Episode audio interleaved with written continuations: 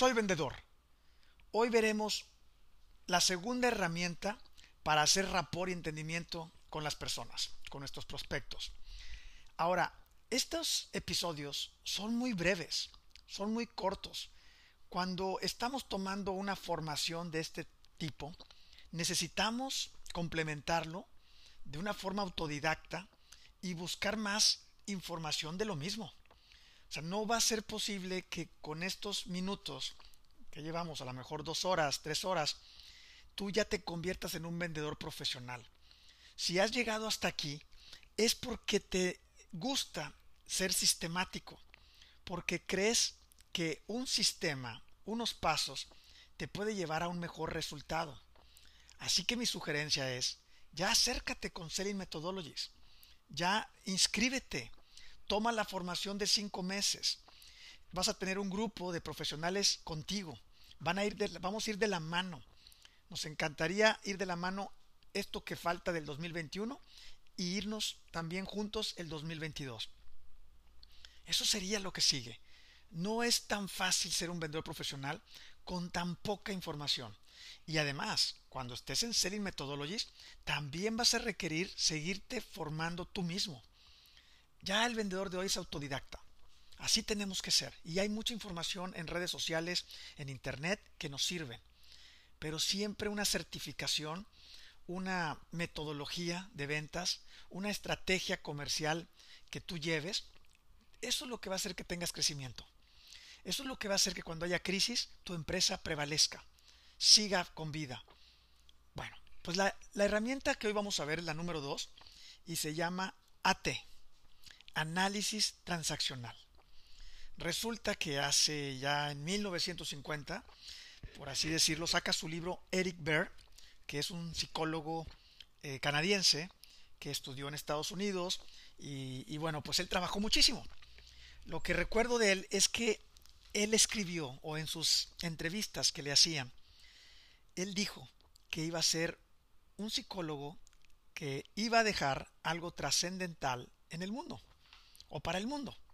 O sea, que él trabajaba, trabajaba muchísimo y dijo, yo voy a ser como Sigmund Freud, yo voy a dejar algo importantísimo aquí, que les ayude a muchísimas personas. Y por tanto siguió trabajando bastante. Bueno, pues resulta que saca su libro en 1950 o aproximadamente por esa fecha y lleva todas sus investigaciones y todos sus análisis y etcétera, lo, lo que había hecho, pues lo lleva con el sindicato de psicólogos y psiquiatras más importante del mundo, algo así, ¿verdad? Como este gremio eh, eh, reconocido mundialmente. Y estaba en Nueva York, así que lo lleva a Nueva York y pues la gente del gremio lee el libro, lee los apuntes de Eric Bear y le dice, Eric, no, esto no funciona así, Eric. está mal.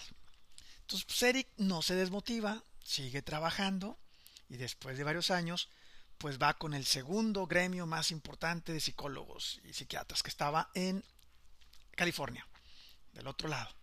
Bueno, pues ahí va con estas personas, leen sus escritos, leen su libro y le dicen, Eric, ya te dijeron en Nueva York que no, que no es así. Y pues nosotros también. Entonces Eric, pues sí, ahí sí fue un golpe duro. Como quiera, Eric sigue trabajando, pero muere, ¿verdad? Eric sin saber que su libro empezó a ser leído en Europa y fue reconocido en Europa. Y después Estados Unidos lo reconoce como el padre del análisis transaccional. Y hasta le dan un reconocimiento póstumo, póstumo a su hijo, un reconocimiento póstumo que le, que le hace ver como el padre, ¿verdad? Como, como realmente lo que dejó en la tierra fue algo trascendental. Así que, bueno, pues lo que nosotros los vendedores nos hacía falta era una herramienta como esta. Algo que ver que, con la psicología. Ahora, yo no soy un experto en psicología, no soy un psicólogo, pero sí utilizo estas herramientas para vender más. Y esto es lo que vamos a hacer. ¿Qué dice Eric Berg? Voy a tratar de explicarlo en pocos minutos, porque este es un tema que, me apasiona, que me gusta, porque me sirvió mucho cuando lo aprendí. Pero leí el libro de Eric Berg en prepa para pasar un examen y pasé el examen. Y ahí no me quedó claro. solo lo hice por pasar, por así decirlo. Y luego una metodología que a nivel nacional me certifiqué, me hizo leerlo de vuelta. Y lo volví a leer. Y, me, y pasé, estoy certificado en esa metodología. Pero lo entendí bien esto hasta que un amigo, un ex jefe que tuve y amigo, me contó una anécdota de lo que le sucedió y que se acercó a un psicólogo, él y su esposa se acercaron a un psicólogo y ese psicólogo les enseñó análisis transaccional. Entonces yo recuerdo que a mi amigo le dijo, oye, pues eso yo lo he leído dos veces el libro, pero no estoy muy seguro de cómo te ayudó a ti eso en tu vida. Y cuando mi amigo me lo explica a detalle, con ejemplos, es cuando me quedó súper claro cómo utilizar esta herramienta. Y bueno, eso fue hace cinco años. Entonces yo lo utilicé no solo para vender, no solo para mejorar el negocio, sino también lo utilicé para mi vida personal.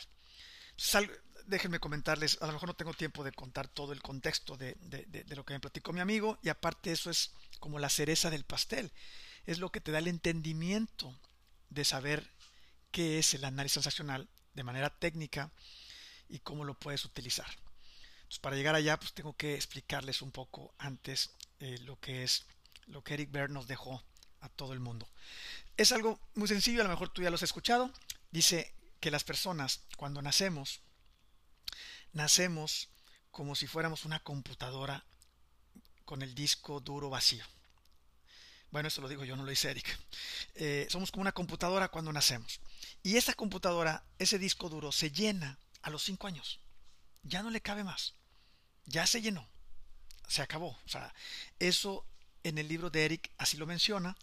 Sin embargo, ya investigaciones más recientes que hace Rafael Juste o que hacen otros, otros neurobiólogos, se sabe que es hasta los siete años que el disco duro se llena. Aproximadamente a los siete. Así que Eric dice, bueno, cuando nacemos, nosotros eh, le damos autoridad a personas sobre nosotros. Como quien dice, le doy autoridad a mi papá, le doy autoridad a mi mamá, a lo mejor a una abuelita, a un abuelito, a lo mejor un hermano mayor, tal vez en mi escuela, a la maestra, tal vez a un compañerito del salón o a un vecino. Total, nosotros le damos autoridad a las personas sobre nosotros. Y estas personas te van a enseñar de diferentes maneras. Eh, dice Eric Bird, dice, hay tres egos. El ego del padre, del adulto y del niño. Del padre, creo que es lo único que voy a explicar, pero sí sería bueno que luego ustedes investigaran más al respecto o contáctenme, yo les mando material que pueden leer. Y resulta que el padre se divide en dos, el padre crítico y el padre proveedor. Y es sencillo, el padre crítico primero. ¿Qué pasa cuando estamos niños? Te dicen tus papás, ¿sabes qué? No vas a poder salir a jugar hasta que hagas tu tarea. ¿Sabes qué? No puedes dejar comida, no puedes desperdiciar comida en tu plato, o sea, no, no es así. Tienes que acabártelo. Oye, no puedes hablar con la boca llena. No interrumpas a los mayores cuando están platicando. No hables con extraños y así sucesivamente te puedo dar muchos ejemplos. Alguien, alguien hace unas semanas me decía que, que en una ocasión él tenía un juego de fútbol e invitó a su papá. Y su papá tuvo que pedir permiso en su trabajo para ir a verlo. Y el papá estaba sentado en las gradas. Y el niño jugando, ¿verdad? Fútbol. Pero perdieron.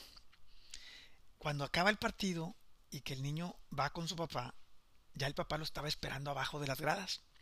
Se acerca el niño y le dice, oye hijo, pues déjame decirte que tuve que pedir permiso en mi trabajo para poder venir aquí.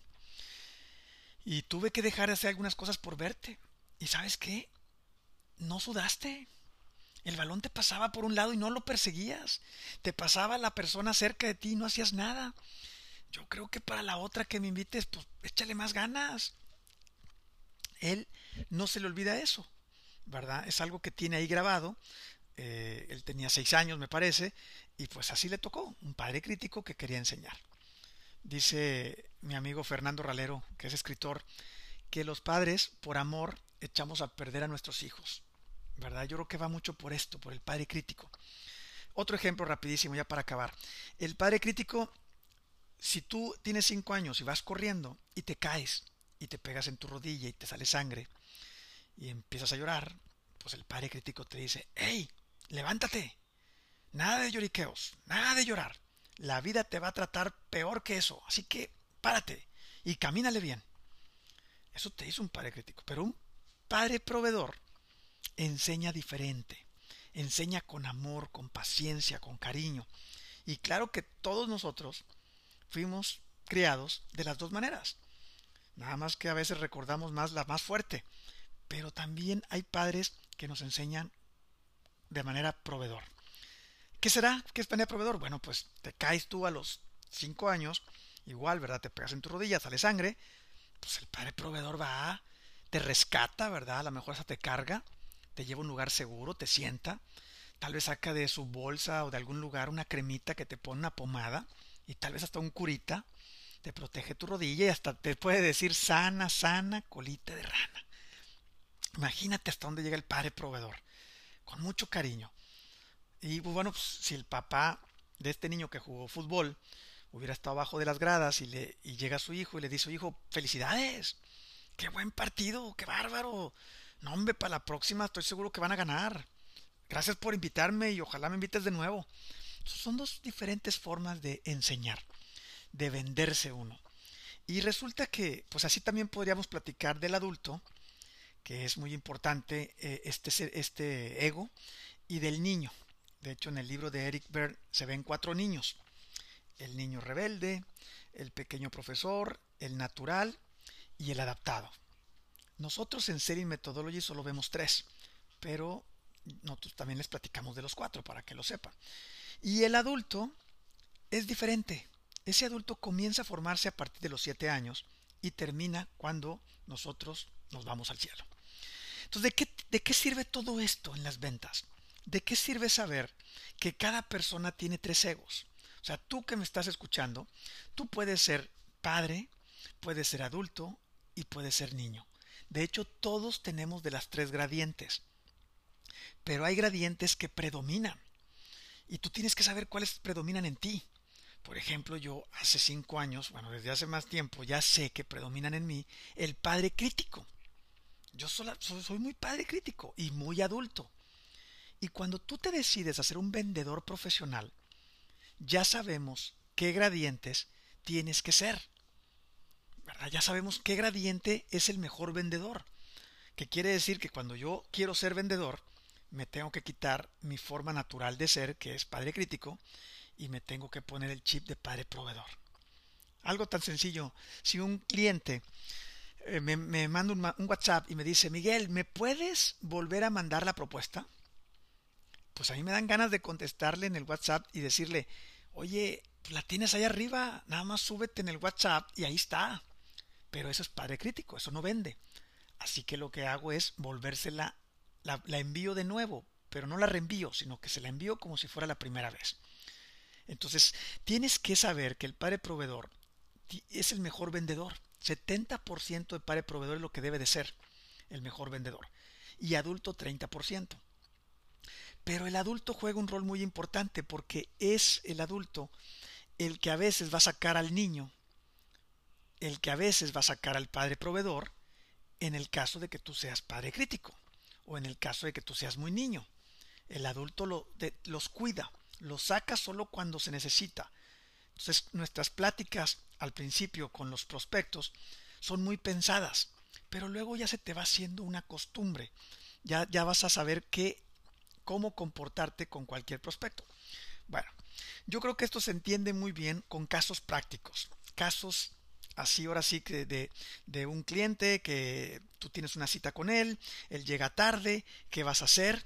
O tú llegas tarde, qué vas a hacer al respecto, si te toca hablar con un padre crítico, cómo tienes que hablarle, si te toca hablar con un niño natural, cómo tienes que hablar con él. Y bueno, pues eso lo voy a dejar para el siguiente episodio. Les voy a dar dos, tres ejemplos. Y también me gustaría contarles la anécdota de mi amigo que fue con su pareja al psicólogo y les enseñó análisis transaccional. Y ahí creo que pueden llevarse ustedes, no, no creo, se van a llevar una herramienta que van a poder utilizar incluso en su casa, incluso en su vida diaria, ¿verdad? Para vender ideas para comprender al otro, para comprenderse ustedes mismos. Entre más nos conozcamos nosotros, más vamos a poder ver o entender a nuestros prospectos. Y el vendedor, eso es lo que tenemos que ser. Tenemos que influir en las personas y para influir en ellas tenemos que conocernos y conocerlos. Soy vendedor.